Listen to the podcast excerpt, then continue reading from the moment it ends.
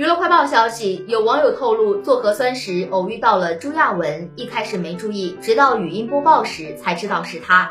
朱亚文好像还有一些不太好意思，耳朵微微发红。做完核酸检测后就离开了。之前还刷到过朱亚文一家喝咖啡，没想到今天就偶遇到了，也是相当巧合。当天朱亚文身穿淡蓝色 T 恤，搭配黑色短裤，脚踩凉拖鞋，头戴鸭舌帽和口罩。不仔细看，完全认不出朱亚文的身材十分消瘦，本人个子高挑。当天做核酸的人并不是很多，轮到他时，朱亚文正准备摘口罩，相当配合工作人员。